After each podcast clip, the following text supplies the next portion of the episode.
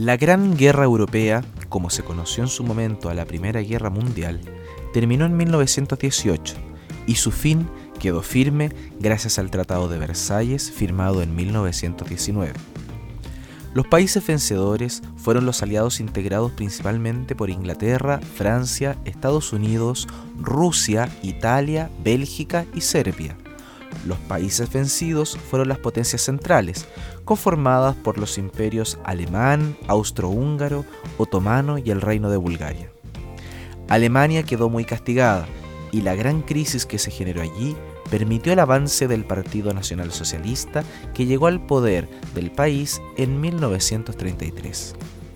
En 1936 estalla una guerra civil en España, que en ese tiempo era una joven república dirigida por comunistas y anarquistas, luego de que el rey Alfonso XIII hubiese abandonado el país en 1931. El bando republicano defendía el nuevo gobierno, pero tenía graves divisiones internas y escaso apoyo popular con excepción de algunos obreros radicalizados que vivían en las mayores ciudades. Sus contendores se agruparon en el bando nacional, que pronto vino a ser dirigido por el joven general Francisco Franco, que llegando desde el sur pudo reconquistar toda la península ibérica. Importante apoyo recibieron ambos bandos de sus aliados internacionales. El bando republicano fue apoyado por la Unión Soviética, el bando nacional fue apoyado por la Italia de Mussolini y de manera muy importante por la Legión Cóndor alemana, compuesta principalmente por fuerzas de aire, pero también de tierra y mar. La Guerra Civil Española concluye en 1939, venciendo el bando nacional y dando inicio a los 39 años de gobierno del caudillo Francisco Franco. Ese mismo año, Alemania invade Polonia, ante lo cual Francia e Inglaterra le declaran la guerra. Con esta declaración se da inicio a la Segunda Guerra Mundial. Alemania rápidamente consigue conquistar Polonia, Dinamarca, Noruega, Holanda, Luxemburgo, Bélgica y Francia. En 1940 se une Italia a Alemania y en 1941 entran a la contienda Estados Unidos y Japón. Alemania, que previo a la guerra se había unido con Austria y había recuperado los Sudetes, una región de Checoslovaquia, forma con Italia y Japón el eje Roma-Berlín-Tokio. Por otra parte, Inglaterra, Francia, Estados Unidos y la Unión Soviética conformaron el bando de los aliados. En 1945 concluye definitivamente la guerra luego del horror que causaron las dos bombas nucleares lanzadas por Estados Unidos a las densamente pobladas ciudades japonesas de Hiroshima y Nagasaki. Por su parte, la Unión Soviética de Stalin pudo llegar hasta Berlín y tomar completamente la ciudad. Los aliados habían triunfado. Las potencias vencedoras organizaron dos tribunales para juzgar y castigar los crímenes de guerra cometidos por los vencidos entre los que se incluyeron los abusos cometidos en los campos de concentración administrados por los alemanes. Estos tribunales llevaron adelante los llamados juicios de Nuremberg en Alemania y los juicios de Tokio en Japón. En 1946 se instaló la Organización de las Naciones Unidas, cuyo fin principal es mantener la paz y seguridad mundiales. Esta organización vino a reemplazar a la anterior Sociedad de las Naciones, que se mostró incapaz de evitar los conflictos militares entre países. Uno de sus primeros y principales documentos fue la Declaración Universal de los Derechos Humanos de 1948.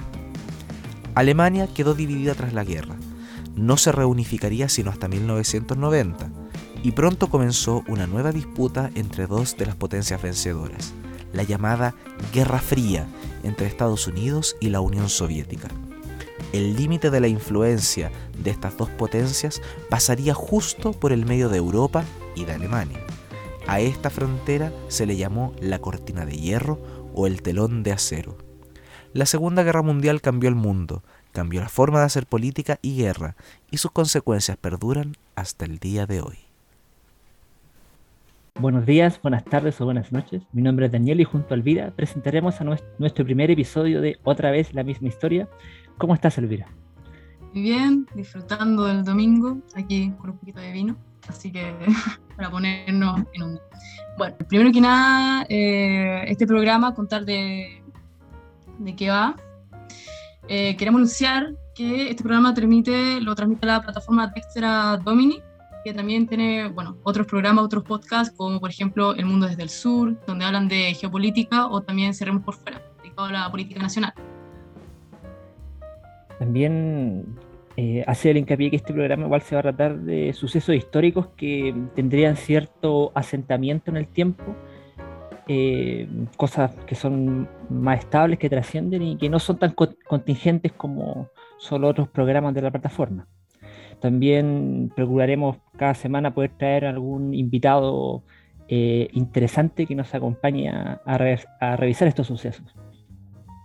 Bueno, para hoy tenemos de invitado a Juan Claudio Escobar, que es un viejo amigo y también fundador de, bueno, uno de los fundadores de Centro de Derecho Universitaria.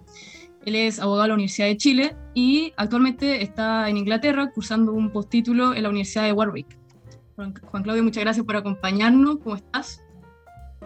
Gracias muchachos, muy bien. Aquí ocho y media de la noche del domingo, eh, no, sin feriado mañana, así que hicimos un alto en el, en el estudio para poder acompañarlo y desearles lo mejor en este espacio que están iniciando, pues siempre comprometidos por, por el aprendizaje, por el conocimiento y la cultura. Qué bueno, y qué lata que te estés perdiendo el feriado. bueno. Ya me perdí el 18 ya, así que Ah, ya, de hace ya pasé mi, mayor pena ya, sí, me perdí las fiestas patrias, así que ya, ya, ya, ya, hicimos esa pérdida. Pero ¿y allá tienen celebraciones aquí como... una comunidad chilena. Comunidad sí, sí hay, pero se ha ido armando porque hay hartos chilenos que se vienen a estudiar. Yo estoy en, en, Coventry, en Warwick, que es como a una hora y media de Londres, donde está la gran mayoría. Eh, se juntaron para las fiestas patrias allá yo no pude ir porque yo estaba ya estudiando. Y acá los feriados son una cosa bien curiosa porque eh, de hecho existen siete feriados al año que se llaman Holiday Banks, que es muy loco, muy propio de este país. Vienen desde el mundo privado, que era cuando los banqueros le daban libre a sus empleados y se quedaron como asentando porque no se crearon como por el gobierno estos feriados, sino por la costumbre, se fueron reconociendo.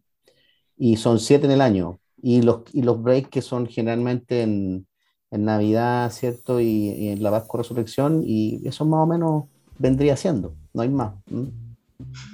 No son tan festivos, no son tan alegres, parecer los, los ingleses al final. Son alegres, pero bien parecidos a nosotros, se alegran con cierto brebaje. Ah, muy bien. no hay pisco tampoco, así que con otro brebaje. Allá le dan mucho más, me imagino, a la cerveza, esas cosas. Claro, sobre todo a la cerveza y después ya los estudiantes, pues uno ya está medio pasadito, así que en sus tiempos de ahí en, en, Bellavista, en cuando se podía andar todavía, así que ahí hay harta cerveza en su época. Mala cerveza, pero, cerveza, claro. Eh, bueno, Juan Claudio, el, tema que teníamos pensado hoy día para poder eh, conversar este tema de la, bueno, un tema bastante trillado, por así decirlo, que es el mundo post Segunda, eh, segunda Guerra Mundial, eh, que sabemos que es un tema que tú manejas muy bien. Y queríamos hacerte un par de preguntas a modo de entrevistar y lograr una, conversación amena sobre este tema. Yo creo que voy yo primero con la primera pregunta. Sí. Eh, un tema que a, mí me interesó porque eh, al final sobre los juicios de Nuremberg, esto de que llaman los cazadores de nazi. esto de, que se dio, esto de cazar nazis que hasta llegaron, onda, como hasta Argentina. No sé, eh, esto fue como casi que una persecución, supongo yo. Y quería saber eh, qué tanta participación tuvieron eh, los aliados en estos juicios, cómo se llevaron a cabo, también las penas de muerte, ¿Cómo se realizaron? O sea, eh, yo creo que, no obstante que el, tema como introducción está bien trillado, eh, podemos darle un punto de vista mucho más dinámico con antecedentes que nos permiten salir un poco de la concepción cierto historiográfica lineal para analizar ciertos episodios como el que tú digas, Elvira, que nos permiten ir viendo cómo cosas que hoy día se dan por dadas o por hecho pero tienen un origen hace no mucho tiempo atrás, después del de, eh, el fin de la Segunda Guerra Mundial. Y más que el fin propiamente tal, ¿cierto? Con, la rendición de Japón, cuando ya comienza a terminar la guerra en Europa, que es como ya el, casi el término definitivo de la guerra. Lo demás fue cuestión de tiempo hasta que eh, se lanzaron la bomba atómica sobre Hiroshima y Nagasaki. En el caso específico de, los juicios de Nuremberg, es, muy interesante porque eh, esta instancia jurídica marca el, inicio de eh, derecho internacional y el derecho internacional, la justicia de derechos humanos propiamente tal, lo que va a terminar, ¿cierto?, luego en la creación de la eh, Corte Penal Internacional, ¿cierto?, y otras instancias que se han ido replicando en, continentes y hemisferios, la Corte Interamericana, en el caso nuestro de derechos humanos, y otras instancias de esa naturaleza. Y esto es bien interesante. En el caso de, eh, de, los juicios de Nuremberg, hubo una tentación bien potente de eh, tender hacia la venganza como una inclinación natural del ser humano, ¿cierto? A medida que iban avanzando los aliados, que fueron más lentos que los comunistas, ¿cierto?, de la Unión Soviética, o sea, es, es, un poco nosotros como estudiamos la historia desde el punto de vista occidental, nos cuesta un poco discernir cuáles fueron los avances finales desde el, eh, oeste por parte de los aliados y del de, eh, este por parte de los rusos.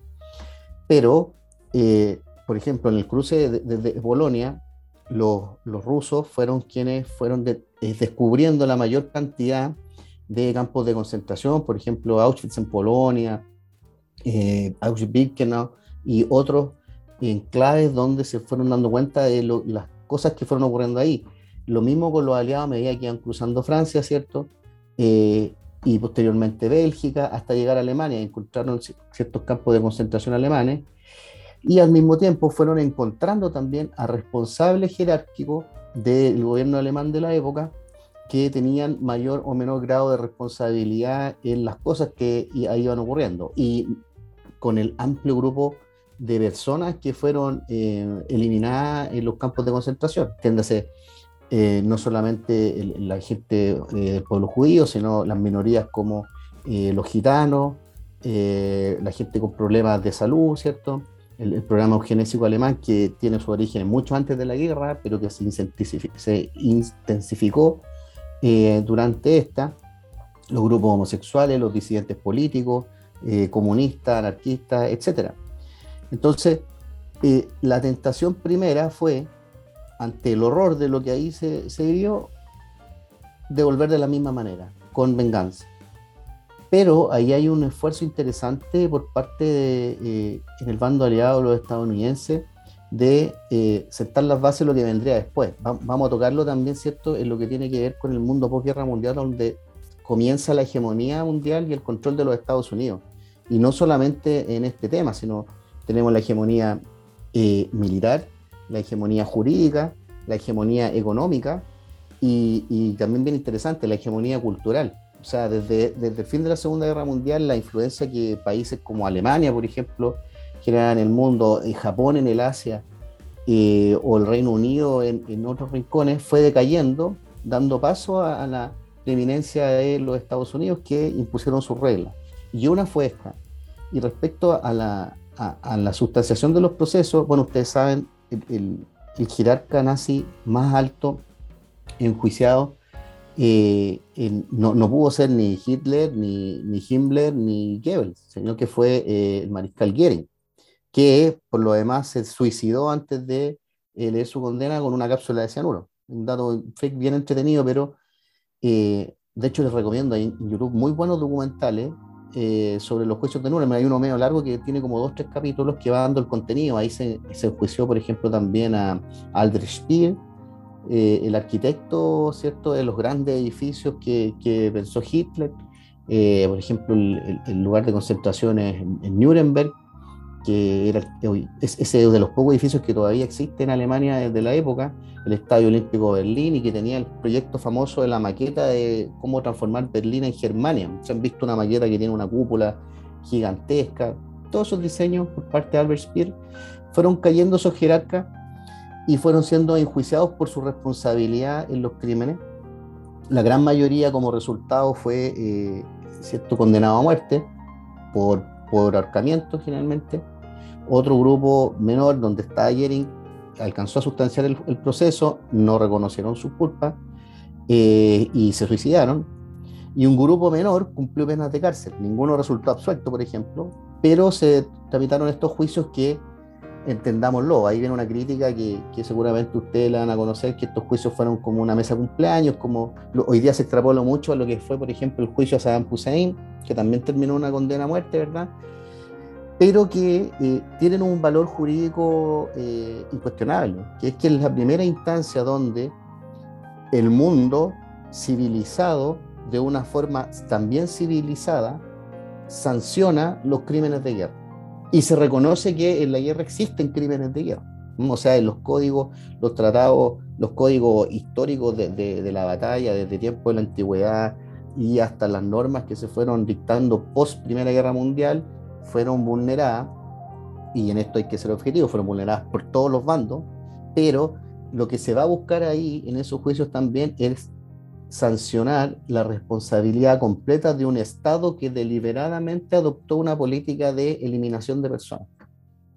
Y que eso es muy distinto, por ejemplo, con los simples crímenes de guerra ahí cometidos. Y este fue el objeto de los juicios de Nuremberg. Y aquí viene lo interesante también. Recordemos que eh, en los juicios de Nuremberg, esto se dividió la responsabilidad de sustanciarlo entre las potencias vencedoras, entre eh, el Reino Unido, Francia, los Estados Unidos, pero también la Unión Soviética interesante. O sea, mientras 20 años atrás eh, los rusos purgaban generales y, eliminaban a todos simpatizantes del antiguo régimen, 20 años después ellos estaban llevando adelante juicios por, por las mismas situaciones en contra de los alemanes. Pero ese es el valor. Y una vez que terminan los juicios de Nuremberg, viene, eh, fueron muy rápidos, ¿cierto? Muy rápida sustanciación y para no dejar colgando, lo decía Elvira, eh, viene el tema de eh, la persecución, la casa de jerarcas nazi, aquí muy History Channel, ¿cierto? Nazi en Argentina y bla, bla, bla. Eh, pero tiene que ver también con la organización del Estado de Israel, que para el Estado de Israel y un grupo, sobre todo un grupo más cercano a, la constitución de ese Estado y, de simpatías más sionistas, tenía que hacerse justicia también de una forma eh, no solamente moral o restitutiva respecto a los crímenes eh, ocurridos, sino que había que ir a buscarlos, juiciarlos y sancionarlos. Y ahí es donde viene esta captura, muy organizada por eh, la gente en el mismo Estado de Israel, los supervivientes en Europa, pero sobre todo la gran organización que después se traduce en fundaciones como Simon Wiesenthal y otras, en los Estados Unidos, que financian eh, iniciativas para encontrar a eh, ex jerarcas nazis desparramados por el mundo que estaban escondidos con mayor o menor protección por parte de los gobiernos locales donde estuvieran. O sea, por ejemplo, eh, el tema de los argentinos, que sí es real, o sea, no el, la, típica historia como de nuevo de la tele o YouTube de que Hitler está en, en Neuquén o cosas así, pero gran mayoría, por ejemplo, Eichmann, que fue encontrado en, en el sur de Argentina, eh, es, es, una historia muy interesante conocer a Adolf Eichmann, que se demoraron mucho en encontrarlo. Fue una operación oficiada por el servicio, eh, por el Mossad de Israel. Lo encontraron en Argentina, lo secuestraron, lo subieron a un avión, no se dio cuenta el gobierno argentino que se lo llevaron, apareció el otro día en Israel, se demoraron una semana, lo enjuiciaron y lo mataron. Eh, entonces, pero porque habían redes destinadas a aquello en los países donde mayormente fueron a dar por protección o porque estuvieron más ajenos a la Segunda Guerra Mundial. Y la región del mundo donde más ocurrió eso fue evidentemente Latinoamérica. Latinoamérica que debido a eh, las presiones de los Estados Unidos y a la debilidad propia de sus países, no ingresó frontalmente en la guerra, toda la política de neutralidad, ¿cierto? Y sobre todo en Argentina y Brasil se concentró el mayor número de, de alemanes que escaparon de, la persecución de, ya sea de los aliados o, de los rusos. Entonces, y aquí un último punto que, también es bien entretenido, pero no olvidemos el gran número también de oficiales nazis que eh, fueron tomados por las potencias vencedoras con la finalidad de adquirir la información que ellos manejaban. Donde el caso paradigmático, el caso en Estados Unidos de Werner von Braun, Werner von Braun, que es el padre de la NASA, en definitiva. O sea, el hombre que inventó los cohetes de la reacción, el B1, el B2 y finalmente el B3, que se alcanzaron a hacer muy poco, eh, y que fue encontrado, se, lo peleaban, por eso corrían mucho los rusos y, los aliados para intentar llegar a, Alemania, para tratar de conseguir toda la información que les fuera de utilidad para desarrollo futuro, sobre todo en temas armamentísticos o de ciencia. Y Werner von Braun, que fue encontrado por, se rindió al final ante los aliados, fue llevado a Estados Unidos, eh, obviamente lo cerraron y en vez de ofrecerle un juicio, una cosa muy, muy americana, se le ofreció, usted trabaje empiece a contarnos lo que usted sabe a nosotros y nosotros le perdonamos el juicio. Así fue, Werner von Braun eh, vivió todo el resto de su vida en Estados Unidos, fue un científico muy respetado, hizo los primeros ensayos de cohete de, la, de la, Agencia Espacial Estadounidense y eh, muy reconocido por ello, siendo que era eh, a, más o menos en el, desarrollo de los cohetes lo mismo que, no sé, Albert Speer en la construcción de edificios alemanes. O sea, después se hace el blanqueamiento antecedente de que, por ejemplo, no sé, von Braun no era un un nacionalsocialista acérrimo, sino que se arrepintió, etcétera, etcétera, puede ser, pero su responsabilidad en el régimen, se, en definitiva, se, se decidió dejar a un lado por el aporte que él podía hacer a la carrera de los Estados Unidos. ¿ah? y eso es bien interesante, eh, eh, es súper interesante el desarrollo, por ejemplo, no solamente de la carrera espacial, sino también de la carrera nuclear, de cuando empezamos a desarrollar la ojiva y los misiles propulsados por cohetes, ¿cierto? que eh, los estadounidenses fueron un paso adelante por sobre los rusos, pero que con el tiempo también lograron sus propios desarrollos. Entonces, es un poco eh, el valor que tiene, en principio, los juicios de Nuremberg eh, para, lo que vendría después. Fundamentalmente, centrar las bases jurídicas del derecho penal internacional, la persecución de crímenes de guerra y una suerte de un llamado simbólico al nunca más, que sabemos que no ha llegado nunca más, pero eh, se han ido repitiendo estas instancias en el tiempo, ¿cierto? Tenemos eh, los últimos, por ejemplo, los juicios de, por, la, por la guerra de Bosnia, por ejemplo, Sarajevo, Kosovo, eh, que se fueron dando la misma, de la misma forma, pero que no impiden que atropellos y crímenes de lesa humanidad dejen de ocurrir. Siguen ocurriendo, pero pueden ser sancionados. Eso es como interesante. A mí me parece, eso es que, perdón, Daniel. Sí, quería tocar el tema de, lo, de la política de neutralidad y de, cierto país que se quedó en Europa, aunque podemos discutirlo igual, pero mm, del el caso de España, no sé qué tanto Portugal, eh, cómo fue su situación eh, durante la Segunda Guerra, porque por lo que por lo que nosotros sabemos, España igual tuvo un régimen de carácter eh, nacional sindicalista, con Francisco Franco en el, en el poder, creo que, por lo que recuerdo, desde el 36, y, no, y que no fue la guerra, no fue la Segunda Guerra. Y incluso parece, parece que Hitler le habría solicitado ayuda, Franco no, eh, no, accedió, no, claro, no accedió a, esa solicitud, aunque sí eh, creo que estaba esta la llamada la División Azul, que fue a pelear contra los los rusos por comunistas más, que por o, más que más que por otro tema. No sé si nos puedas contar algo sobre eso. Entretenido eh, estudiar un poco más de el, rol verdadero de España. No tiene un rol en la Segunda Guerra Mundial, pero la postura que adoptó en la Segunda Guerra Mundial porque hay mucho desconocimiento en ello. O sea, eh, siempre se muestra la, foto de la visita que hace eh, Hitler a Franco en la frontera ¿cierto? francesa eh, cuando intentaron negociar. Ahí hay una historia muy buena. Ustedes saben que eh, Hitler viajó en tren. A Hitler no le gustaban los aviones. Y viajó en tren a juntarse con Franco. Y la idea era que llegara a España a Hitler a juntarse con Franco. Y no pudo. Estos son datos muy freak que me gusta compartirlo y creo que van a ser buenos para el podcast. Pero eh, la razón por la que no pudo es porque eh, los rieles en España eran más angostos que en Francia. Entonces el tren, el tren de Hitler, que se llamaba América, otro dato freak, América con cabo, que está en alemán, no era capaz de llegar a España, no podía. Entonces, por eso se tuvieron que juntar Franco con, Hitler en, en, Francia, al final, la Francia ocupada en esa época.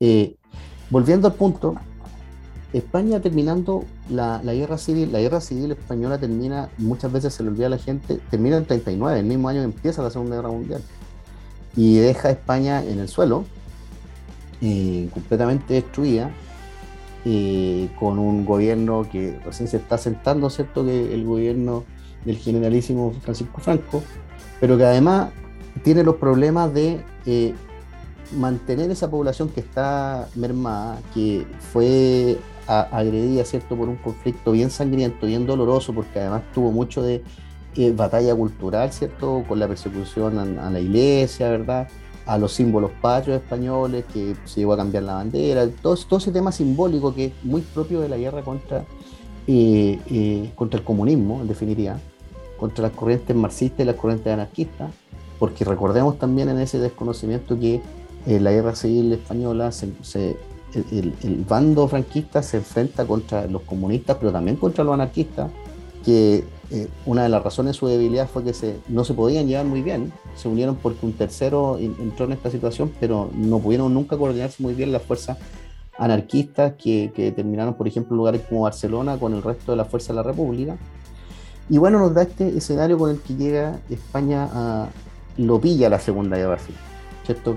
Y ah, teniendo muy buenas en principio relaciones con eh, Italia y Alemania, que se expresan, por ejemplo, en lo que fue la Legión Cóndor durante la guerra, donde eh, los alemanes pudieron hacer debutar a la Luftwaffe, probar sus primeras máquinas que tenían para desarrollar la guerra en el aire y otras cosas así. Y España, al comenzar la guerra, eh, comienza a analizar esta situación y, aquí es bien interesante. La, historia versa que hubo tres momentos en que eh, España pudo haber ingresado a la Segunda Guerra Mundial, concretamente. En la primera habría sido justamente cuando eh, Francia cae, cuando al verse muy sorprendidos los españoles por la velocidad con que eh, Alemania conquistó no solamente Francia, recordemos, conquistó Bélgica, conquistó Holanda, conquistó Dinamarca, conquistó Noruega, ¿cierto? y al mismo tiempo ingresando por el oportunismo los italianos eh, por el sur y, tomando Francia muy rápidamente con la pinza que se hizo y la guerra relámpago desde el norte por los alemanes, hubo una posibilidad de que eh, ellos se tentaran entrar en, la guerra. Y llegamos al momento en que se da esta conversación, esta cumbre entre eh, Franco y Hitler. Y ahí lo que ocurre es bien interesante. los alemanes en ese momento se creían eh, todopoderoso. Y lo que hace eh, Franco le dice, mire, eh, yo puedo ingresar en su guerra, pero yo necesito una siguiente lista de concesiones. Y aquí un poco debatido qué pasó ahí. Algunos dicen una visión más como crítica o, peyorativa de la situación española de que los alemanes miraban un poco como a huevo los españoles, oye, compadre, no me podéis pedir todo esto, porque fundamentalmente las pretensiones de eh, de España tenían que ver con Marruecos, ¿cierto? Y con algunas otras posesiones en, eh, en África, fundamentalmente algunas antiguas colonias de, España. Eh, y entonces las posturas son una, que los alemanes le hubiesen dicho, compadre, estáis locos, ¿con, ¿con, qué cara me venía a pedir eso?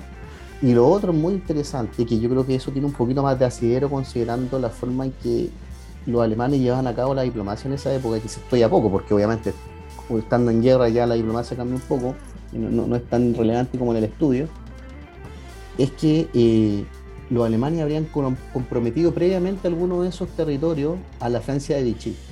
Entonces el problema se habría dado en que España estaba pidiendo cosas que los alemanes ya habían prometido a la Francia de Vichy, que era muy importante porque al final del día, recuerden, todavía estamos en un mundo eh, sumamente colonialista. Entonces, la Francia de Vichy era la que administraba un montón de colonias muy valiosas en recursos naturales para llevar adelante la guerra eh, para los alemanes. Entonces, ahí habría habido un, problema. Luego, eh, una segunda oportunidad en que los alemanes podrían entrar a la guerra tuvo que ver efectivamente con en el inicio de, la operación Barbarroja, ¿cierto? En el frente del este y con la famosa Legión Azul, entre otras cosas, que ya habría mayor simpatía, pero también ya teníamos el antecedente de que los alemanes le habrían, dicho que no a, los españoles, y, se hizo un análisis de riesgo de, esa posibilidad. Recordemos ahí que eh, la península ibérica, eh, piensen ustedes, rodeada por el Mediterráneo, y eh, con salida ¿cierto? a su vecino que es eh, el Reino Unido, Francia y un poquito más lejos los Estados Unidos, es muy vulnerable por mar a una, posible invasión, como fue lo que ocurrió en Normandía finalmente en, el caso de, de, Francia. Entonces, aquí los costos de la operación eran muy grandes y tenían que ver fundamentalmente con que España tendría que haber atacado sí o sí a Portugal para asegurar poder custodiar eh, sus salidas al océano. Y lo segundo, que es lo que se presume hizo caer esta segunda posibilidad de entrada de España en la guerra, es bien interesante, tiene que ver con el acceso al Mediterráneo. Ustedes saben que eh, la, el famoso peñasco de Gibraltar, que es de dominio del, del, Reino Unido, era, iba a ser lo primero. Los planes, esos están dibujados. Ustedes si googlean un poco pueden ver los mapas alemanes y los mapas españoles en la Segunda Guerra para ir por Gibraltar.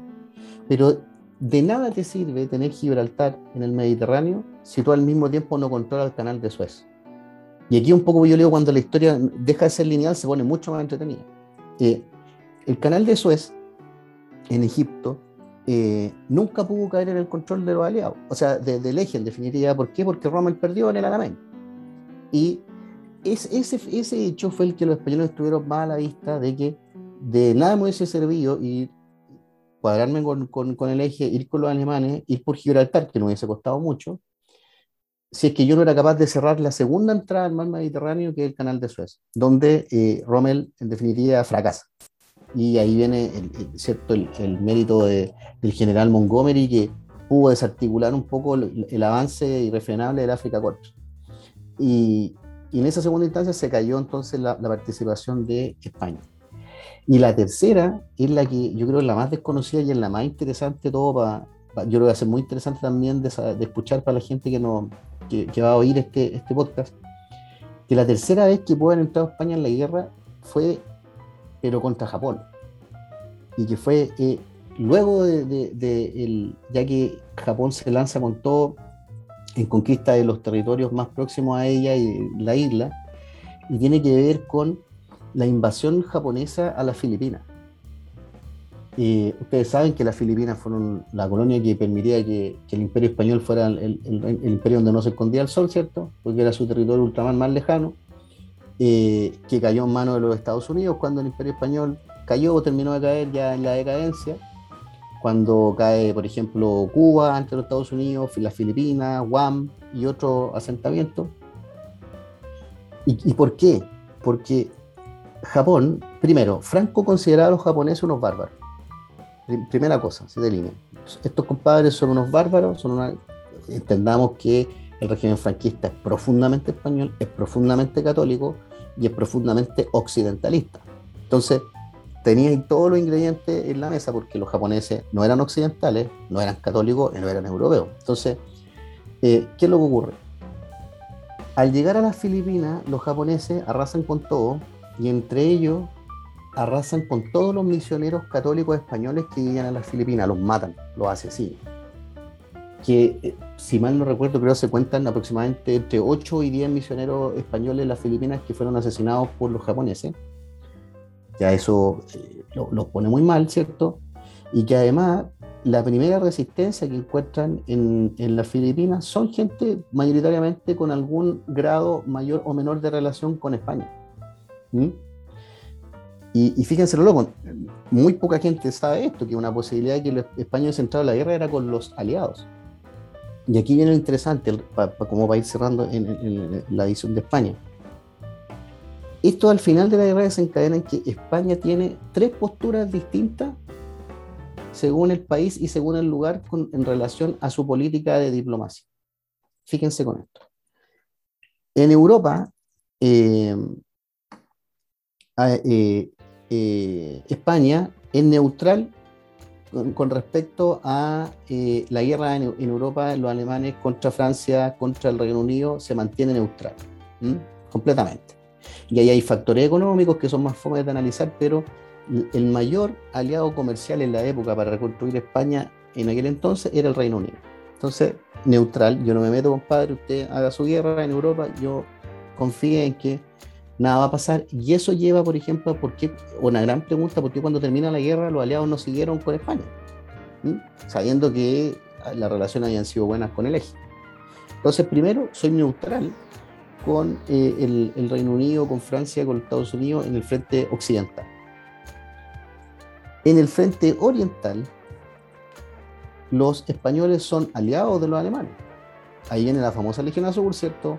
La, la provisión de eh, hombres, sobre todo voluntarios, que ¿Por qué se, se dice una postura aliada pero no oficial?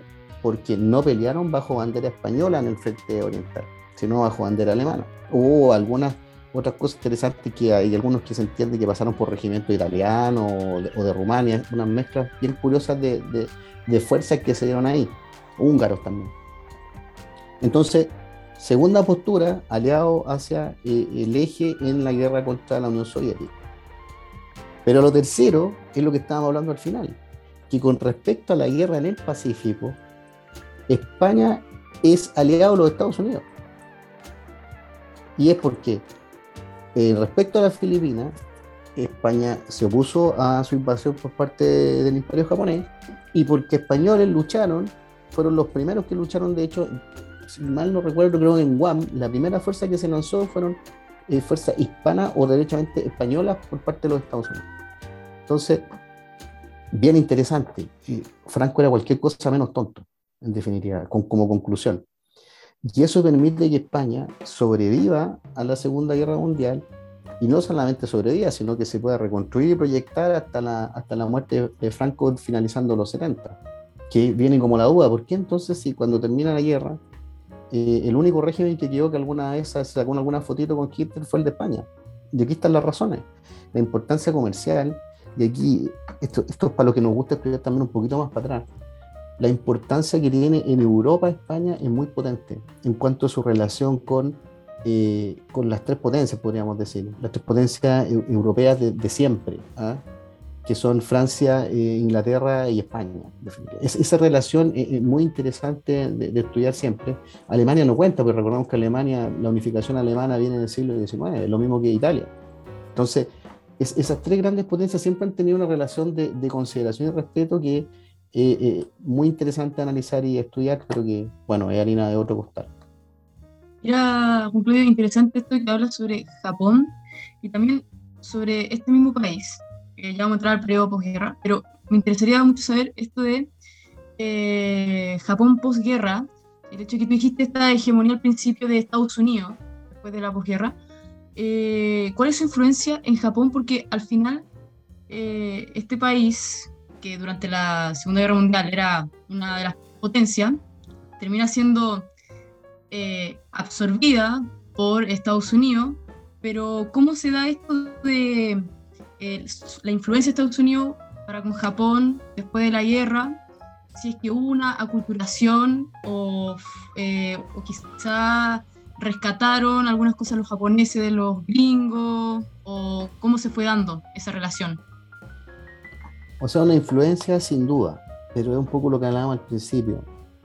Después de la Segunda Guerra Mundial, la influencia de los Estados Unidos es absoluta en el mundo, salvo los países de la órbita socialista, sin, sin lugar a dudas. Entonces, e, el caso ahí con Japón es muy interesante porque no es solo con Japón, sino con los territorios que alguna vez ocupó Japón y viene todo el periodo de, de descolonialización fundamentalmente lo que tiene que ver con la Indochina, ¿cierto? Eh, francesa, que es lo que nos va a después lugar a lo que ocurre en Corea y, después en, en Vietnam. Eh, pero es curioso porque con Japón no ocurre, lo, ocurre algo parecido, pero no es lo mismo que con Alemania de posguerra. Y es que eh, entendamos primero qué era Japón durante la Segunda Guerra Mundial. Es, es bien interesante conocer, y ahí es una de las cosas que he estado estudiando en el último tiempo, porque es bien distinto a cómo nosotros vemos el mundo como lo es los asiáticos. Eh, piensen ustedes que en, en, Japón teníamos al emperador, ¿cierto? Eh, en esa época, pero el emperador en Japón era inaccesible. Es una fuerza no solamente humana, sino que también es divina, una cosa media faraónica, ¿ah? una fuerza espiritual.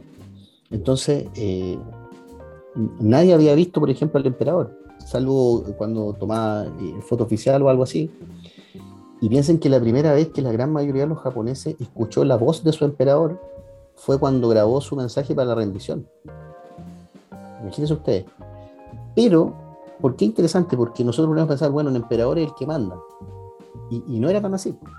Porque al lado del gobierno de Japón, era una corriente, ¿cierto?, muy militarista, que muchas veces la caricatura eh, las lleva como a decir que eran fascistas, no eran fascistas, tenían su propia volada, su propia onda, que era hacer crecer al Japón, expandirlo, que eso lo podemos encontrar eh, en el caso de, Japón mucho antes de la Segunda Guerra Mundial. Ojo, eh, tenemos los primeros antecedentes en, el conflicto ruso-japonés, ¿cierto? De principios del siglo XX. De hecho, ahí hay algunos historiadores que se indican que el inicio de los conflictos mundiales no es el año 14, sino que antes. Es cuando tenemos, por ejemplo, la invasión, las invasiones de Japón en los territorios continentales de Asia, ¿cierto? Lo que después vamos a hacer como la suma de lo que vendría siendo China, ¿cierto? Corea, eh, las Filipinas, etc. Entonces, esa es la, la, particularidad de Japón, que quería expandir ¿cierto? su cultura. Eh, fue un país que se industrializó sumamente rápido, ¿verdad? Eh, pasando de un, país campesino eh, que se dedica a los cultivos fundamentalmente, a una potencia industrial, eh, una lógica muy similar, una, una, industrialización acelerada de una isla como años atrás le ocurrió al Reino Unido, a Inglaterra fundamentalmente. Y, y, al perder la Segunda Guerra Mundial, que era fundamentalmente porque Japón no podía mantener una guerra, eh, no tenía los recursos, de hecho ahí están las, las causas que en de, la invasión a Pearl Harbor, del ataque a Pearl Harbor, que, que detona la entrada de los Estados Unidos en la guerra, y ahí hay nuevamente 25.000 series de History para ver las razones de por qué si los, si los estadounidenses sabían o no sabían que venía Pearl Harbor, porque hoy día hay más o menos el consenso de que sí siempre lo supieron eh, que, pero después si lo dejaron pasar o no lo dejaron pasar, si sabían el día o no sabían el día, etcétera, etcétera. Pero el tema es que Japón no podía esperar más porque no tenía los recursos para aguantar un ritmo de una guerra. Japón es un país que produce muy poco, ¿cierto? Eh, no tiene petróleo, importa petróleo, eh, y su maquinaria de guerra iba a funcionar con lo que ellos lograran. Reservar, ¿cierto? Lo que tuvieran guardado y lo que pudieran ir a conquistar. Así, esa era la, ecuación de eh, los japoneses en cuanto a recursos naturales. Por eso cruzan, por eso, por ejemplo, van a territorios muy ricos en recursos naturales como lo es la actual Corea, las dos Coreas, eh, y China. Y, bueno, cuando ingresan, ¿cierto? Empieza el desgaste, ya era el reloj en contra contra los americanos, y, eh, ahí hay otros otros factores más que también son interesantes, a los que les gusta la, la militaria, las cosas militares, por ejemplo, el error que comete eh, Toyo, ¿cierto? el almirante, en concentrar la, armada japonesa que se construyó muy rápido en el poder de los acorazados, mismo error que cometió Hitler, en vez de eh, jugársela por el futuro, que eran los portaaviones. Eh, eso es muy interesante. Ese es, como el mayor dato de nuevo. Elemento que justifica las teorías como conspirativas de que los gringos sabían que venían por Pearl Harbor es que en Pearl Harbor el día del ataque no había ningún portaaviones. No estaban ahí, no estaban en Hawái. Entonces, y los portaaviones, eh, Midway, por ejemplo, son los que les permiten a, los gringos reventar la, la, Armada Imperial japonesa. Y fue después un desgaste hasta que simplemente lo terminaron de, derrotar y allanaron el camino para la reconquista de todos los territorios, todas las islas que los japoneses fueron conquistando. Recordemos que hacia el sur tuvieron próximo llegar a Australia, eh, lo más lejos que atacaron fue, eh, hacia, hacia América fue hasta ahí llegaron hasta Alaska. Es una historia muy entretenida de eh, los japoneses desembarcaron en Alaska. Tuvieron una presencia en Alaska por un pequeño periodo de tiempo, pero donde fueron a caer, por Alaska, así súper, súper cómodo para quedarse un ratito. y luego, cuando les ganan, ¿cierto? Ahí está la, la leyenda del general MacArthur, vienen las bombas nucleares MacArthur entiende, porque era un hombre que sabía mucho del Pacífico, del, Océano Pacífico en, su, inmensidad, que es muy distinto a conocer del Atlántico y, de Europa. Él sabía lo que significaba eh, la estructura interna del Japón. Y de hecho hay una película donde el general MacArthur es Tommy Lee Jones. Es muy buena esa película, se la recomiendo. Bueno, es fome, pero en términos hollywoodenses, pero en términos históricos, históricos puñoños es muy entretenido que tiene que ver cuando MacArthur va y, están decidiendo, al igual como hablábamos antes con los alemanes, qué va a pasar con este país, qué vamos a hacer con estos gallos, qué vamos a hacer con los japoneses después de la rendición. Y la gran duda era ¿mantenemos o no mantenemos al emperador? Esa, era la, duda. Y ahí toman una decisión que yo creo súper correcta para lo que vino después en Japón, que es que MacArthur dice, sí, vamos a ir y yo me voy a juntar con el emperador, lo, hace, lo, materializa de esta forma, él se va a reunir. Y es loco porque en el, Palacio Imperial de Japón no podía entrar nadie, es clausurado, es interesante, solo podían estar ahí la gente que trabajaba ahí. Y bueno, no, no, eh, eh, no se cayó ni lo bombardearon, estaba entero. Y, él se va y se instala con el emperador.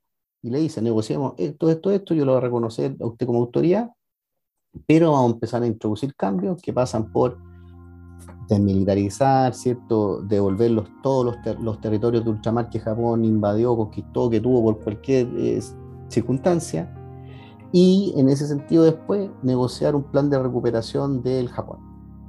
Y aquí de nuevo, nuevamente los gringos, con, con esa brillantez que tuvieron al finalizar el conflicto, ellos no estaban mirando no solamente lo que iba a pasar con el Japón mañana, ellos estaban viendo lo que iba a pasar con el Asia después, pensando en los rusos. Porque pocos, pocos se olvidan de que Japón limita con Rusia, ¿cierto?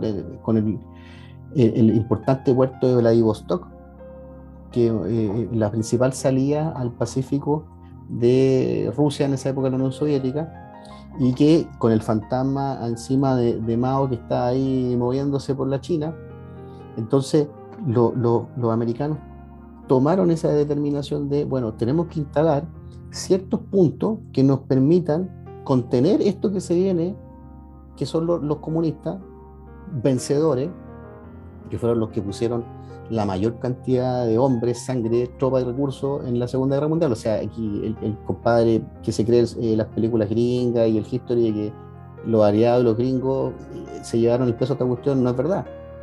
O sea, murieron más o menos, ¿cierto?, entre 8 y 12 millones de rusos en la Segunda Guerra Mundial.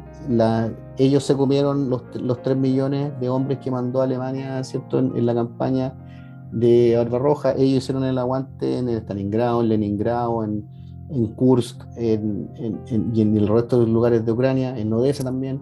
Entonces, esto había que pararlo de alguna forma y la estrategia adoptada en este mundo que fue negociado, que es muy interesante ver y es como lo más conspiranoico que me gusta como hacerle caso, es cómo nosotros vamos a lodear la Tierra después en este nuevo orden mundial. Y ahí está el rol de Japón. Entonces ahí está la influencia. Y hay unos libros, a mí me gusta mucho, eh, aquí mi, mi amigo de la CEU sobre todo no me gusta mucho, pero hay un historiador que, bueno, falleció hace no mucho, que es Eric Hobsbawm, y que tiene un libro muy bueno, bueno, él explica, ¿cierto?, la, historia desde muy atrás, tiene sus libros grandes que se estudian en el colegio, la era las revoluciones, bla, bla, bla, los imperios, todo el rollo, pero al final hizo unos ensayos muy buenos y hay uno sobre la influencia de los Estados Unidos, eh, cultural. Eric Hobsbawm, porque yo digo que no le gusta mucho a mi amigo, porque era marxista, eh, eh, pero, pero era marxista inglés, o sea, el compadre tonto no era, en definitiva. ¿ah? Y, y él indica que después de la Segunda Guerra Mundial llegamos a un mundo en que en los 80 tú, a cualquier lugar del mundo al que fueras, tú ibas a encontrar una Coca-Cola, ¿cierto? Ibas a encontrar una foto de la Marilyn Monroe e ibas a encontrar una publicidad de Marlboro. Que el, vaquero, ¿cierto? Fumando desde esa época. Ya no se puede ya hacer publicidad de los cigarros con los vaqueros, todo el rollo, pero él, grafica en estos tres iconos cómo los Estados Unidos se impusieron culturalmente en el mundo. Y eso es lo que lo lleva a conducir es una visión súper desde la ciencia social, porque puede venir alguien desde la economía y decirte, compadre, soltaron plata por todos lados, reconstruyeron ellos Europa, ¿cierto? Con el plan Marshall, etcétera, etcétera. Pero bueno, desde la ciencia social es una visión bien interesante de cómo eh, tú puedes hoy día ir a Japón y en Japón, no sé, eh, Mario Bros también conquistó el mundo y es de una desarrollo del capitalismo ulterior de Japón post Segunda Guerra Mundial para reconstruirse. Lo mismo que en, la mayoría de los países de Europa Occidental. Entonces es entretenido. Y con la gran diferencia de que mantuvieron el orden feudal japonés con el emperador. Era como que rescataron algunas cosas de una, pero una occidentalización, o al final como que solamente rescataron algunos elementos de los gringos claro, se occidentalizó. y lo hicieron suyo. Claro. le llevaron tecnología, ¿cierto? O sea, la forma de conquistar el mundo, porque es una forma de conquistar el mundo también, no en términos bélicos, de los estadounidenses, así fue, fue mucho más exitosa la forma, por ejemplo, que se lo plantearon los nazis, que era pasar por arriba a todos, no hay chantarle banderas nazis a todo el mundo, no te aguanta eso, no, no, nunca hay que tener la, la, suficiente cantidad de gente a hacerlo. Y es la discusión, por ejemplo, que la Unión Soviética se da desde la Segunda Internacional entre los trotskistas y los estalinistas. ¿Qué hacemos? ¿La revolución para adentro o la revolución para afuera? La revolución permanente. Y mm. después que tenemos su expresión en los 60 y 70. Entonces son formas de entender cómo yo mi ideología la voy a impulsar en el mundo.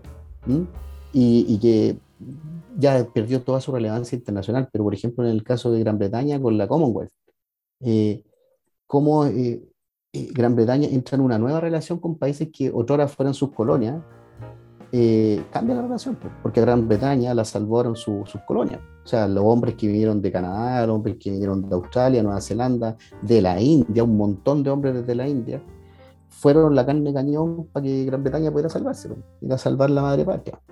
¿Mm? Es súper interesante eso. Sí, también agregar un dato sobre Japón que hoy en día estaría al parecer desplazando lo que es el cómic americano de, no sé, pues, Superman, ah. Batman, el hombre araña, por, por su historieta del manga, el manga japonés.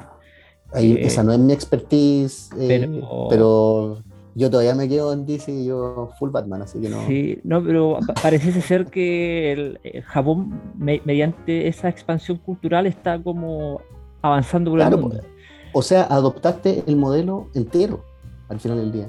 O sea, no sé, pues veamos ejemplos como súper de, noticias del diario, pero eh, este año abrió el parque de Nintendo. O sea, es Disneylandia, y tienen un Disneylandia, pero no tienen un parque de Nintendo. ¿Cachai? ¿Y por qué?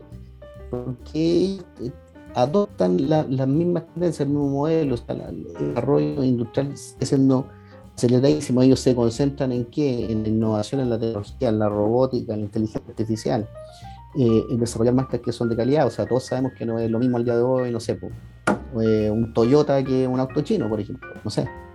Eh, pero ahí también está el germen de, lo que pasa en otros países. Lo mismo pasa en Corea, por ejemplo. Corea del Sur, que es un invento de los Estados Unidos. Que, como eh, cuando nace Corea del Sur, eso es un acuerdo que toman los rusos con los estadounidenses. Y lo tenemos en esta cuestión, establezcamos el límite en el paralelo, nunca me acuerdo el número del paralelo, y, y qué modelo adoptan en Corea del Sur el, modelo capitalista de los Estados Unidos, y ya llevamos Japón, llevamos Corea del Sur, súmale Singapur, después viene Indonesia, y así nos vamos. La influencia, cómo se expande, sin que los estadounidenses te metan el ejército estadounidense adentro, ni te hagan cantar el himno de los Estados Unidos, pero que es claro que quien manda ahí. Esa es la forma distinta de entender el mundo de los gringos con respecto a lo que fueron las potencias del eje, por ejemplo, en la Segunda Guerra Mundial se podría llamar esto como no una colonización como militar ni territorial, pero cultural al final. absolutamente. Y, eso te digo yo que es súper interesante de lo que viene después de la Segunda Guerra Mundial. O sea, ¿hay más guerras después de la Segunda Guerra Mundial? Sí, la hay. O sea, las siguen habiendo. Pero son distintas. O sea, son, tienen otro alcance y el alcance eh, cultural de la influencia que generan las potencias que están directa o indirectamente es clave. Por ejemplo, mucho se dice que la Segunda Guerra es la muerte de la ideología. Yo discrepo de, esa idea. O sea, de la ideología como totalitaria puede ser, pero la ideología no muere. O sea, eh, tenemos a, los siete años, ocho años de terminada la Segunda Guerra Mundial, no empiezan las guerras en, en, Asia. Y, a los dos años en, en Alemania estamos eh, cerrando, ¿cierto? levantando la cortina de hierro. Entonces, hay un cambio, sí, pero eh, no es que se haya muerto la biología como algunos propugnan, yo creo que está medio superado, pero, pero bueno, eh, eh, es conversable. las cosas cambian, la influencia cambia. O sea, nosotros mismos en Sudamérica fuimos un laboratorio de, lo que fue la, Guerra Fría. Chile, ni qué decir. ¿Y cuánto estamos? A 2021 y estamos en la misma. Peor. ¿Mm? No, pero esto esto de que Estados Unidos buscara, porque esta nueva, por así decirlo, colonización, pseudo colonización, se da en que también Estados Unidos busca que en estos países como Japón haya un proceso de democratización. Exacto. ¿Por qué a Estados Unidos le importa a Estados Unidos le importaba que en estos países en donde llegara su influencia, sí o sí estuviera un sistema democrático, porque le era más fácil, o, al final no importaba porque igual se podían lograr su objetivo aunque no hubiera democracia. Ahí hay que ir un poquito más para atrás. al finalizar la Primera Guerra Mundial, eh, con cierto Versailles, el tratado y, la creación de la Liga de las Naciones, ¿qué es lo que se, qué es lo que se propugnaba? La creación de un nuevo orden mundial que lograse permitir que no se diera un conflicto de ese alcance nuevamente. Fracasó. ¿Por qué fracasó? Fracasó porque eh, un elemento central de la Nación Histórica de las Naciones, que era la, eh, propugnar la democracia, eh, no podía venir sola. La democracia e-, es una cosa bien contingente hoy día. O sea, yo acá estoy estudiando mucha filosofía, estoy, estoy haciendo mi, programa en, política, ciencias políticas. La democracia no es fin, nunca es un medio. Entonces, no voy a poner filosófico, estamos hablando de historia, pero si tú vas y, tú, y, y propugnas que tu, bandera es la democracia, te va a quedar cojo porque la democracia es una forma de llegar a algo. ¿Y a qué vas a llegar? Y ahí es donde viene el cambio post Segunda Guerra Mundial y el orden, es llegar al respeto a las garantías fundamentales. Eso es lo que viene. La lógica, la lógica ahí que, que hoy día está mancillado de lado a lado del respeto y respecto a los derechos humanos. Pero que, que, a mí me gusta ir más allá, que es como lo dice la norma, que los derechos esenciales que emanan de la naturaleza humana, o sea, respetar a la persona en cuanto individuo. O sea, ahí cuando, ¿sí?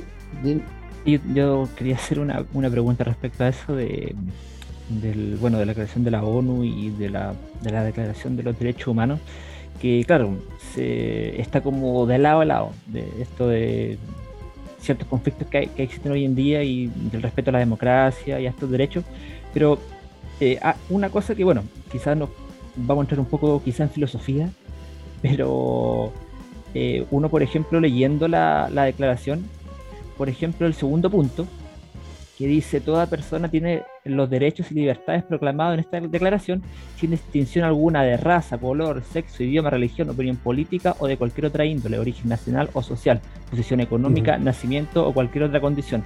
Además, bla, bla, bla, ya. Eh, dice que tampoco eh, no, se hará la distinción fundada en la condición política, jurídica o internacional, del territorio, etc.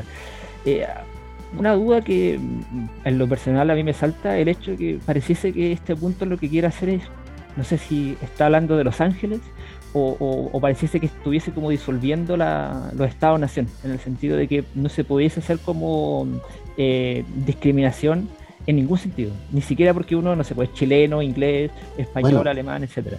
Entonces, ¿qué, genera esto en las naciones? El hecho de que puedas, me da la impresión de que puede generar conflicto al momento de, o, en esta como dialéctica de, de, la, clase de Estado y imperios, por así decirlo, eh, entra a generar como conflictos civiles, me da la impresión. Entonces quisiera saber igual tu opinión como legislador o abogado, no sé cuál es la palabra correcta, pero si nos puedes... Legislador ni de lejos todavía, sí. No, no sé.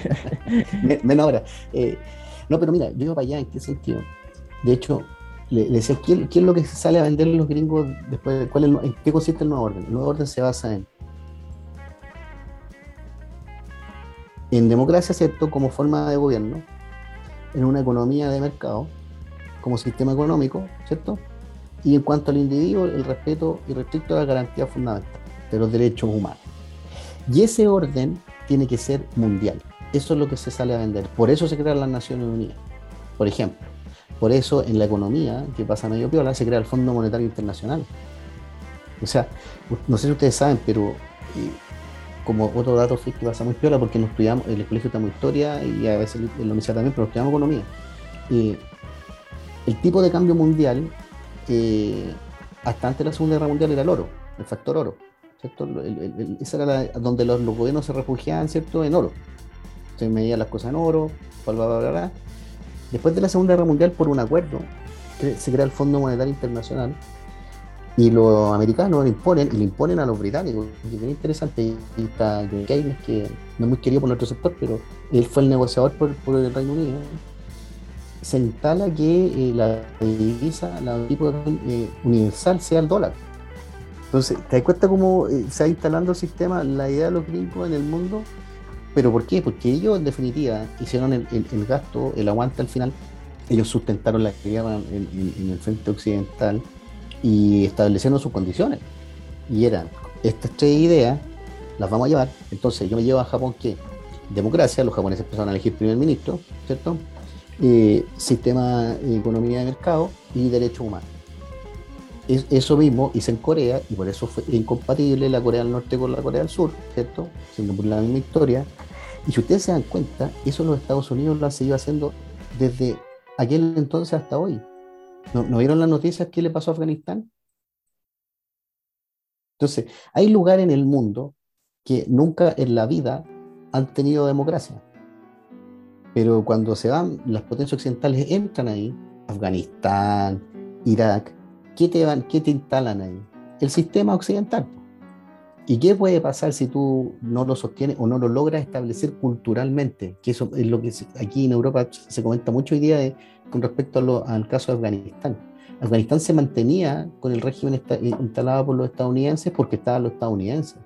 Pero ¿qué sabía la gente en Afganistán de eh, qué formación tenía en democracia, en derechos humanos, en un sistema, en una economía, hasta, hasta ponerle una economía social de mercado?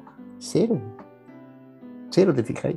Entonces, ahí donde viene un poco eh, el, el, mundo post Segunda Guerra Mundial se basa en ciertos valores impulsados por Occidente que son globalizantes. ellos no te instalan la globalización, te globalizan. es decir, que este orden es bueno porque nosotros creemos que es el que mejor protege los derechos fundamentales. Y ahí, y por eso digo, el, valor de la que tiene el fin de la Segunda Guerra Mundial en los acuerdos posteriores los, y los fenómenos posteriores. O sea, ¿por qué hoy día tú, si gobiernas un país con mano de hierro y violas derechos humanos, te pueden ir a condenar en otro país? En Holanda, por ejemplo, en La Haya. O en, no sé, cualquier un tribunal ad hoc que se cree, no sé, en Washington. Da lo mismo. ¿Por qué? Porque la revisión de los tratados y los principios que conforman la declaración de los derechos del, ciudadano se transformó en algo universal. Entonces, por ejemplo, ¿por qué a Saddam Hussein lo condenamos con normas occidentales? Si Saddam Hussein que era Irak, Irak de dónde viene? Irak es la antigua, no sé, pues Mesopotamia. ¿Cuándo ha sido democrático esa zona del mundo? Nunca, pero nosotros lo impusimos nosotros, Occidente, entendamos así, nosotros, e, esta es como la lógica de hoy día que tenemos en la constituyente, ¿no? nosotros no somos Occidente, nosotros somos, no sé, otra cosa, nosotros somos los mapuches, ¿cierto? Nosotros flotamos en este lado del mundo. Claro. Pero no, no somos Occidente, no tenemos esa cultura, no somos otra cosa, otra cultura, otra cosmovisión, no es así, pues somos Occidente. Y, y nosotros nos manejamos bajo ese catálogo de reglas que hoy día tú, hay organismos e instancias y jurisdicciones además, y eso es lo, eso es lo más loco del que se creó en esa época.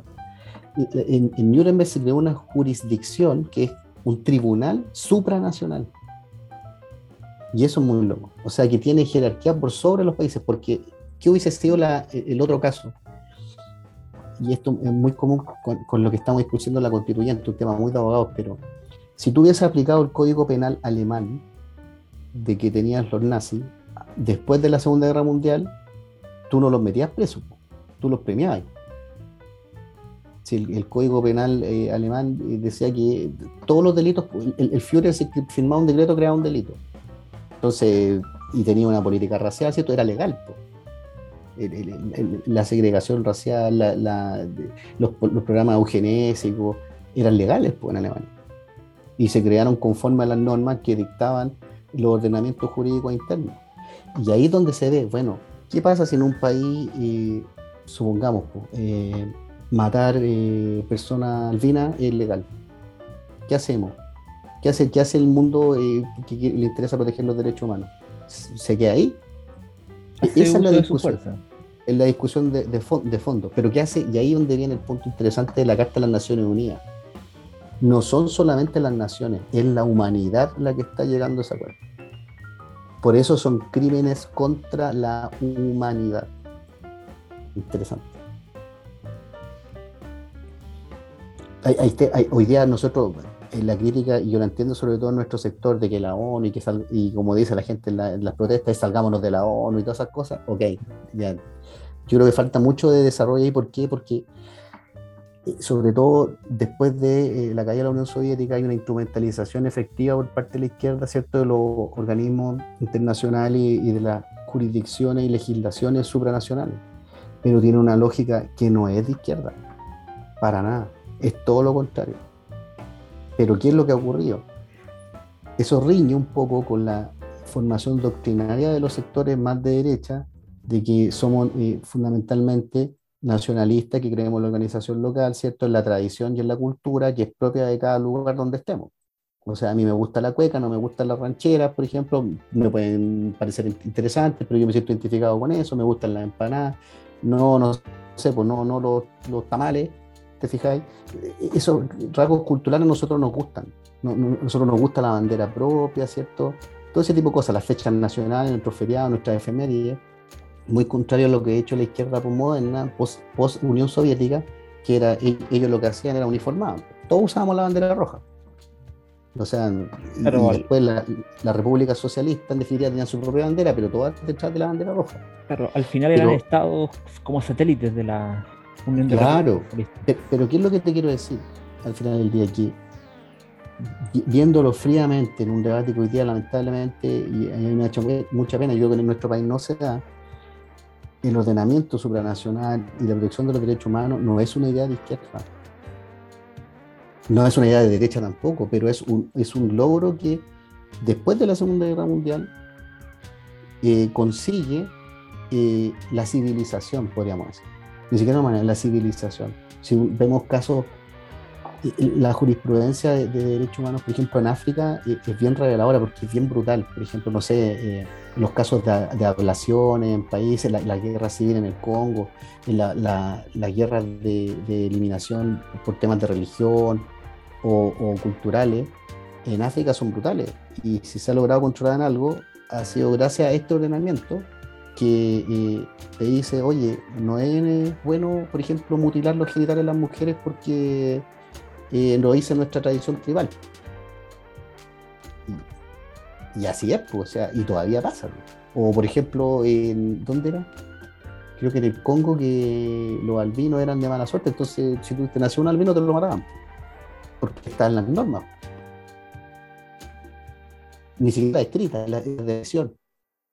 Entonces, ahí un, poco tiene que empezar a ver y, entender. Ahora, siempre va a haber un orden, y ahí donde viene la otra parte, un orden, una autoridad o una organización que tiene sus tendencias, que puede ser cooptada por un sector o por otro, que es lo que pasa, eh, por ejemplo la Nación Unida, eh, y en otras instancias que van por los lados, por ejemplo, no sé, eh, amnistía, eh, y, algunos dependientes de Naciones Unidas como la OIT, la UNICEF, etcétera, que pueden tener ciertas inclinaciones. Pero no es el problema la idea original. Eso es lo que quiero marcar como punto. No es que la ONU la inventaron los comunistas, porque no es verdad. Y eso nosotros tenemos que ser capaces de entenderlo y razonarlo. Y me pareció interesante esto de que, primero que nada, imagino yo que esto fue un proyecto de la ONU y la Declaración de Derechos Humanos. Eh, fue como iniciativa más que nada de Occidente, hablando de los aliados, eso, pero yo, he visto que en los artículos es casi que está repitiendo lo mismo que eh, da la, iglesia, en la doctrina social de la iglesia, por ejemplo, que esto venga de Occidente. Y, tanta similitud. ¿Qué participación tuvo, por ejemplo, la iglesia eh, en todo esto? Porque se me hace que es como una copia casi que la doctrina social de la iglesia y también de otros ejemplos, casi que, por ejemplo, estamos hablando de, Imperio Español, los derechos de los indígenas, es como, no sé si es una copia o una cuestión más resumida que viene de, mucho antes o, o, que ya lo establecieron otras personas, pero que gracias a la ONU como que llega más parte o llega más fácil, más fácil a otros países. O sea, es una discusión también muy propia de nuestra época.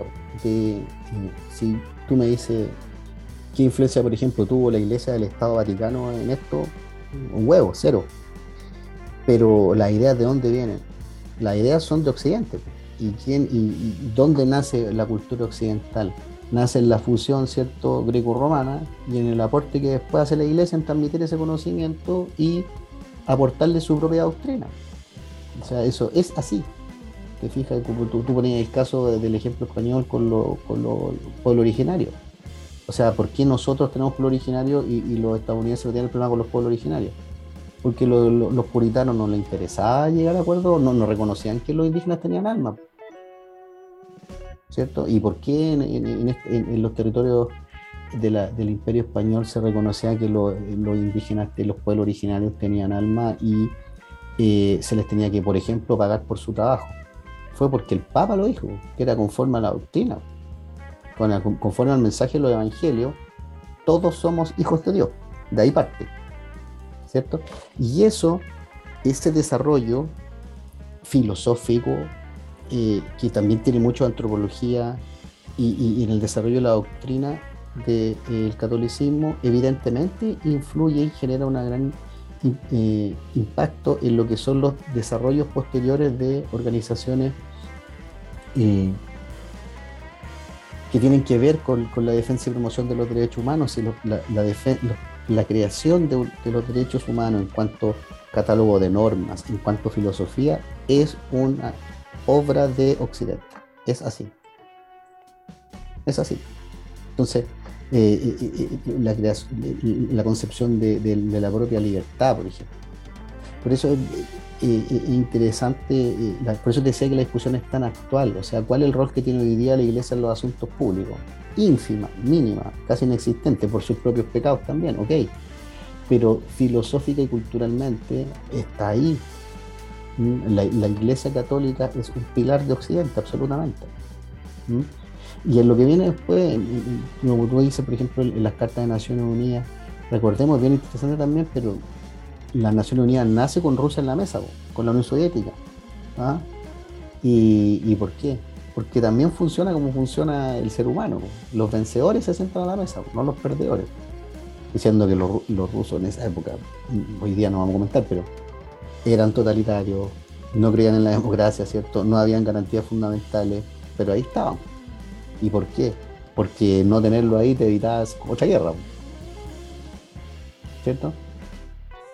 Eso es bien, interesante por Segunda Guerra. ¿eh? Aquí voy como a, tirar un, dato y yo soy bien admirador de, Churchill, pero de verdad, uno de los que suben fotos en Facebook, de leer profundo eh, eh, la vida y obra de Winston. Y, ustedes saben que cuando se dan las conversaciones en las conferencias, ¿cierto?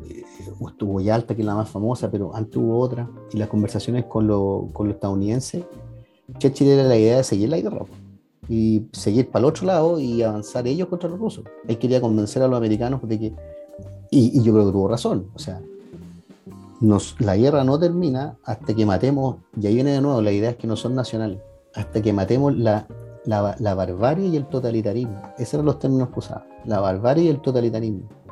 Y la barbarie y el totalitarismo no se acababan con Alemania y con Italia o con Japón se acaban con, con la Unión Soviética.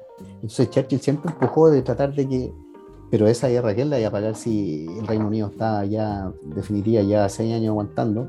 La iban a pagar los gringos y los gringos siempre, muy inteligentes, no quisieron asumir ese costo y la organización posterior refleja aquello. Por eso se sientan a la mesa eh, con, los, rusos, ¿cierto? Pero a los dos años ya estábamos entrando en lo que iba a ser después la división de Alemania y el muro de Berlín y la cortina de guerra. Que ese es otro término que inventó Churchill, el de la cortina de hierro. Juan Claudio, eh, ya llevamos casi una hora veinte hablando. Todo muy interesante. Creo que quizás vamos a necesitar otro programa para eh, poder seguir conversando contigo y, y exponiendo estas visiones como más freak, como ese estudio de la historia y los datos que no se saben. Me gustaría hacerte una última pregunta antes de terminar. Eh, quizás desborda un poco la, conversación. Y igual eh, te agradecería que fuese una respuesta corta, eh, pero no. Er, no. Sí, ¿qué responde? No. No, eh, claro, brevemente. bueno, con, respecto al desarrollo de ciertos eh, imperios, por así decirlo. Por ejemplo, ya en el siglo eh, finales del XIX termina ya por romperse todo lo que fue el imperio español, por, acción primero de Gran Bretaña, del, imperio inglés y su aliado, después viene este imperio que fue la, plataforma soviética, eh, que cae en la Guerra Fría por acción de Estados Unidos y sus aliados. Eh, y, hoy en día tenemos a, China, que se dice que planea desplazar, desplazar al dólar, por ejemplo, o desplazar a, Estados Unidos como hegemonía, eh, como hegemonía mundial eh, del comercio. ¿Tú crees que alguna de las potencias que hay actuales o alguna plataforma continental actual va a poder desbancar a China y hacerla caer como cayeron los imperios anteriores? O, o, tiene que nacer otra potencia nueva eh, en, los años venideros o, China se va a mantener y va a seguir persistiendo en su como nación? respuesta corta. Respuesta corta, pero... Eh, o sea, eh, desde mi punto de vista, yo soy muy occidentalista. yo no creo que China sea un imperio, primera cosa. No, lo, no lo, veo así. Si te, si te gobierna por la billetera, ese es un factor que puede incidir, pero un imperio es otra cosa. Y es lo que yo le decía antes, o sea, yo, soy muy del, de, esa corriente, muy partidario de la corriente que indica que un imperio probablemente tal debe tener una influencia política, una influencia militar, una, una, influencia económica, pero sobre todo una influencia cultural. Y yo creo que China está en esa etapa. O sea, si lo vemos hoy día, los programas de inversiones chinos en, en países subdesarrollados son una brutalidad. Estamos mirando los números justo acá, en, por ejemplo, yo estoy en Inglaterra y no sé, aquí el 40% de los estudiantes de la universidad, que son 40.000, eh, son extranjeros, y de ese 40% creo que la mitad son chinos. Entonces, eh, ¿qué están haciendo? Ellos están en un, programa, en, un, en un plan de expandirse, ¿cierto? De salir de China, de mostrar su, su, potencialidades, de meter mucha plata en países en, en, desarrollo por ejemplo, no recuerdo cuánto, cuánto estaba el nivel de inversión en África, pero creo que el 30% de toda la inversión en África es China. O sea, ellos están construyendo los trenes en África, ellos están construyendo los hospitales, los colegios, etcétera. ¿Por qué? Porque tienen la plata hoy día, están manejando la billetera. Pero, pero, pero, pero, pero, el mundo nunca lo ha gobernado una potencia que no sea occidental. Entonces, el mundo conocido, digamos. Entonces, eh, yo creo que falta para eso puede ser posible, puede ser posible, pero Occidente tampoco está quieto. O sea, no creamos que los gringos no están haciendo nada. O sea, lo último de acá mete mucha bulla, pero el, acuerdo, de, no me acuerdo la sigla, pero entre el Reino Unido, Estados Unidos y Australia para, el tema de, la flota de los submarinos, es una respuesta a eso también. Y de nuevo, eh, nosotros lo hablábamos hace un tiempo, si te acuerdas, ahí te tiraba un poco la talla con, el, Imperio Británico, pero la gracia del Imperio Británico es que está en todos lados. Esa es la gracia, pues. entonces ellos, siendo una islita tan pequeña, han logrado encontrar en el mundo como, no usando la misma bandera, incluso los países son dependientes, pero ellos hoy día se están todos moviendo hacia el Pacífico, todos, todos, todos, todos. Toda la influencia va allá, la inversión va para allá, y los estudios, si tú ves los programas de la universidad de acá, tienen un montón de programas para vender cosas de, de Asia, y se están moviendo, pero no se mueven en la forma que uno cree, así como de una lógica muy siglo XX, estoy tirando todos los tanques para la frontera, no, no funciona el mundo así hoy día. Es, entretenido. Y ahí hay mucho todavía que estudiar y ver, pero no con los ojos de, de, 100 años atrás. Bueno, hemos llegado al, final del programa. Muchas gracias Juan Claudio Escobar por acompañarnos. Eh, Elvira, como siempre, un gusto. Eh, esperamos que a nuestro auditorio le haya gustado este programa, primer programa. Recuerden que tenemos plataforma, o por así decirlo, redes sociales en Instagram. Eh, nos pueden buscar como Dextra Domini. También pueden encontrarnos en YouTube y en Spotify por el mismo nombre, que van a ir quedando grabados estos programas. Eh, bueno, también los vamos a invitar para la próxima semana para un nuevo capítulo de Otra de la misma historia. Gracias por acompañarnos y síganos en la plataforma de Extra Atomic. Gracias, muchacho. También a ti, Juan Claudio. Muchas gracias. Chao.